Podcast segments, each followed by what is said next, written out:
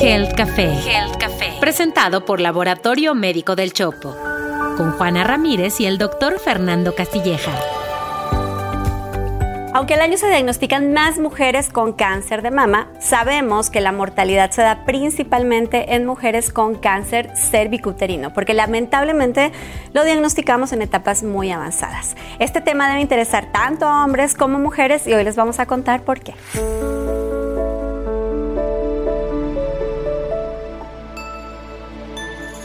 Juana, sabemos que la principal causa de muerte en mujeres mexicanas es la enfermedad cardiovascular. Así es. Sin embargo, el cáncer no se queda muy por detrás. Aunque en México se detecta más cáncer o se diagnostica más cáncer de mama, la verdad es que hay más muertes por cáncer cérvico. Es la segunda causa, de hecho, Es la segunda de- causa.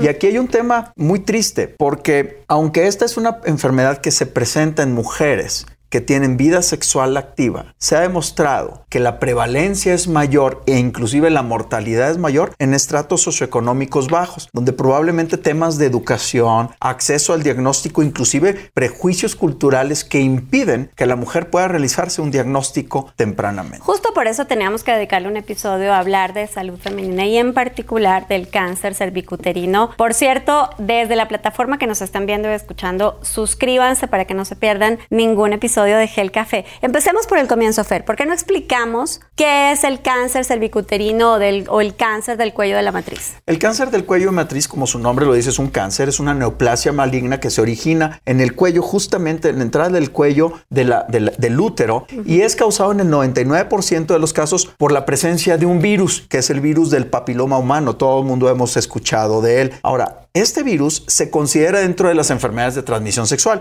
como la sífilis, la clamidia y el virus de la, in- de la inmunodeficiencia humana. Y como es causado por virus, aquí viene una buena noticia, es prevenible por vacuna. Ahora, este virus causa a estos cambios en las células del cuello que desarrollan cáncer. Entonces podríamos hablar de que es el primer cáncer que es prevenible por A medio través de una, una vacuna. Cuéntanos más de la vacuna, dónde está indicada, quién se vacuna, si las mujeres, los hombres, todos, ¿cómo es? Mira, está recomendada en niñas particularmente, pero también se aplica en niños entre los 11 y los 15 años. Dos dosis con seis meses de separación. Entre los 15 años y los 26 años son tres dosis también con seis meses de separación entre ellas. No está recomendada la vacunación del, del virus del papiloma por encima de los 26 años, dado que la mayor parte de las mujeres ya han sido expuestas al virus y se ha demostrado que la preexistencia del virus no, la vacunación en, en gente con preexistencia no mejora, no, no ofrece beneficio. Mujeres que no han tenido actividad sexual pueden sí tener acceso a la vacuna en algún momento de estos grupos de edad. Bueno, pues sí, entre los que nos están viendo o escuchando, este, hay quienes sí alcanzaron a la vacuna o todavía tienen tiempo de vacunarse, pues hay que consultar al especialista y hacerlo. Así que déjenos el comentario y nos cuentan si les tocó o no les tocó vacuna. Pero lo que sí es cierto es que con o sin vacuna, lo importante es que tenemos que hacer frecuentemente el diagnóstico de detección de, de BPH y para eso hoy hemos invitado a una súper experta que es la doctora Jessica Rivera. Y déjenme contarles quién es la doctora Rivera y por qué la hemos invitado acá a este episodio. Ella es química farmacobióloga, es maestra en ciencias en biomedicina y biología molecular por la Escuela Nacional de Medicina del Instituto Politécnico Nacional y además es doctora en ciencias en investigación eh, médica de la Escuela Superior también del Politécnico. Actualmente es líder del Laboratorio de Genómica y Biología Molecular del Centro Analítico del Laboratorio Médico del Chopo Carpermore. Bienvenida, doctora. Es una experta de lo que va a hablar. Y como en Expansión somos fans de las mujeres poderosas, pues aquí tenemos una super crack, así que yo muy contenta de que estés aquí, doctora Rivera. Y bueno, hablando de cáncer cervicuterino, sabemos que es una enfermedad que prácticamente no existe en países desarrollados y que lamentablemente no es el caso de México y no es el caso de muchos países en, en- América Latina. Y normalmente nos enseñan a las mujeres que tenemos que hacernos un papá Nicolau todos los años, una vez que hemos iniciado nuestra, nuestra vida sexual. Pero me encantaría, si estás de acuerdo, que empecemos explicándole a la audiencia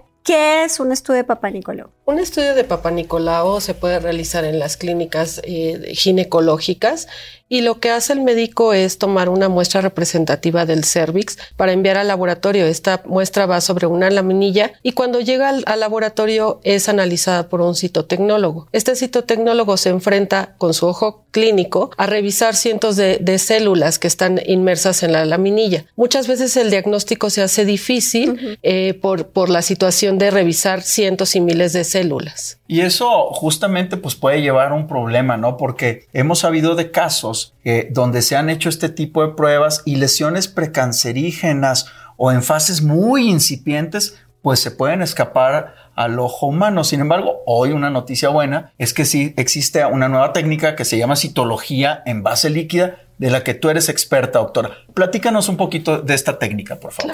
Claro, la citología líquida es una prueba que hoy en día utiliza un transporte de líquido. Principalmente utilizan etanol para conservar las células y una vez que llega al laboratorio estas células son concentradas para poder ser analizadas con mayor sensibilidad y especificidad. Esto permite que el diagnóstico sea más eh, temprano y la disposición del material sea más eh, exacto para el análisis eh, del citotecnólogo. Ok, voy a traducir hasta acá. Entonces, se trata de este estudio incómodo, yo sé que es incómodo, en el que nos ponemos en la cama de exploración ginecológica y entonces tenemos una pierna y otra pierna y entonces van a sacar de nuestro cuello una muestrecita para analizarla. Y nos explicabas al comienzo que el Papa Nicolau tradicional, pues es una revisión con el ojo humano, ¿no? Del, técnico o del especialista para revisar la presencia de este, cualquier anormalidad y que en el caso de la citología de, de base líquida tenemos mayor precisión. Entonces, eso suena muy bien, es una muy buena noticia, pero me preocupa el tema del costo. ¿Qué tan costoso es usar esta nueva técnica? Sí, el realizar estas pruebas en el laboratorio comparándose con, eh, a lo mejor, con un manicure que podrías hacerte muy sencillamente en, en, en Que nos hacemos muchos todo el año. Exactamente, es mucho más eh, económico realizarse una prueba de estas. Está buenísimo, porque en lugar de uno de los no sé cuántos manicures nos hacemos al año, en ese nos hacemos una citología de base líquida. De acuerdo al Departamento de Salud y Servicios Humanos en los Estados Unidos, la recomendación para hacerse un estudio de Papa Nicolau o base líquida entre los 21 y los 29, 30 años es cada tres años. Arriba de los 30 y hasta los 65 se recomiendan tres alternativas. Uno, hacer el Papa Nicolau o la revisión en base líquida cada tres años, hacer una revisión de BPH cada cinco años o hacer el co-testing, que es la, la revisión de BPH más el Papa Nicolau cada cinco años. Ahora, según las autoridades federales del país de salud del país, en México la recomendación a partir de los 24 o 25 años y hacia arriba es hacer un Papa Nicolau anual. Si se encuentran dos resultados normales en años consecutivos, normal por dos años, a partir de entonces cada tres años se recomienda el Papa Nicolau. Sí, pero a ver, para hacerle caso a esas recomendaciones, entonces, ¿eso sería viable sí o solo si no cambiamos de pareja sexual? ¿no? Estamos con la misma persona. Y además, si estamos absolutamente seguras de que nuestra pareja sexual no tiene otras relaciones sexuales de alto riesgo, afuera de, la relación. base, digamos. Entonces, me recuerda lo que pasa también en el contagio de VIH, en donde la mayoría de las mujeres contagiadas de VIH en realidad fueron contagiadas por su pareja que tenía relaciones sexuales de alto riesgo con otras parejas. Entonces, no sé, doctora, tú, primero como mujer y luego como científica, ¿cuál sería tu, tu recomendación para las mujeres? Sí, en población de, de mayor riesgo y de la probabilidad es más alta el contagio, yo recomendaría cada seis meses eh, realizarse la prueba de, lo que hoy se llama cotesting. La prueba de cotesting incluye lo que es la citología líquida o lo que conocemos comúnmente como Papa Nicolau, más la prueba molecular para genotipificación o identificación de diferentes tipos de BPH. Creo que este último punto aplica también para sexo servidoras, sexo servidores. O sea, son población de alto riesgo que tenemos que proteger también. Y a propósito de, esto que, han mencionado, donde el varón pues es portador del VPH y se ha demostrado que el contagio viene del varón que trae el virus y que lo anda pues, regando por ahí.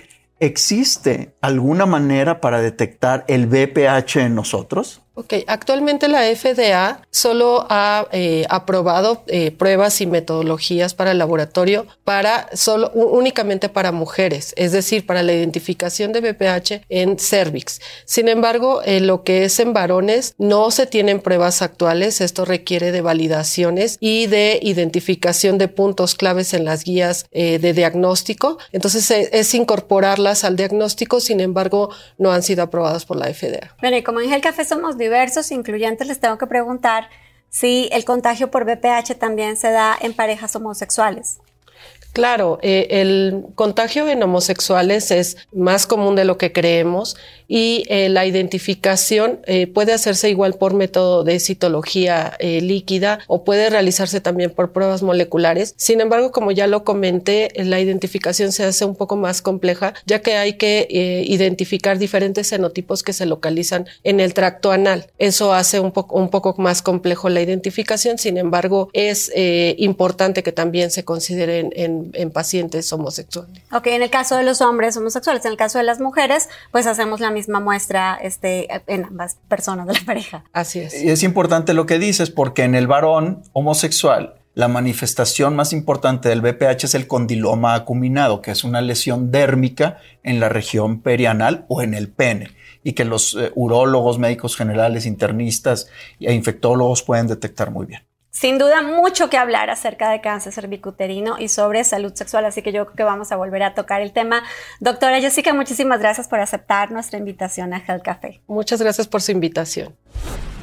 Bueno, y a todos los que vieron o escucharon este episodio hoy, especialmente a las mujeres, platiquen de este tema con sus parejas, visiten al especialista en ginecología al menos una vez al año, sexo seguro, uso de preservativo y por favor háganse una citología al menos anualmente. Y gracias a todos ustedes por acompañarnos cada semana en estos episodios de Health Café. Recuerden que nos pueden encontrar en todas las plataformas de audio y video, en Spotify, en Apple Podcasts, pero a mí la que más me gusta realmente es la del canal de expansión en YouTube. A mí me pueden encontrar como arroba Fernando Castilleja en Instagram. Por favor, compartan este episodio con sus mujeres más queridas, con sus hombres más cercanos, porque la prevención empieza por la educación. Y también recuerden que pueden encontrar más información en la columna de Gel Café en expansión .mx. A mí también me pueden encontrar en Instagram como arroba Juana Ramírez Soy. Nos vemos la próxima semana para tomarnos un café y hablar de salud aquí en Health Café. Esto fue Health Café, presentado por Laboratorio Médico del Chopo. Análisis clínicos y estudios especializados. Un podcast de Grupo Expansión.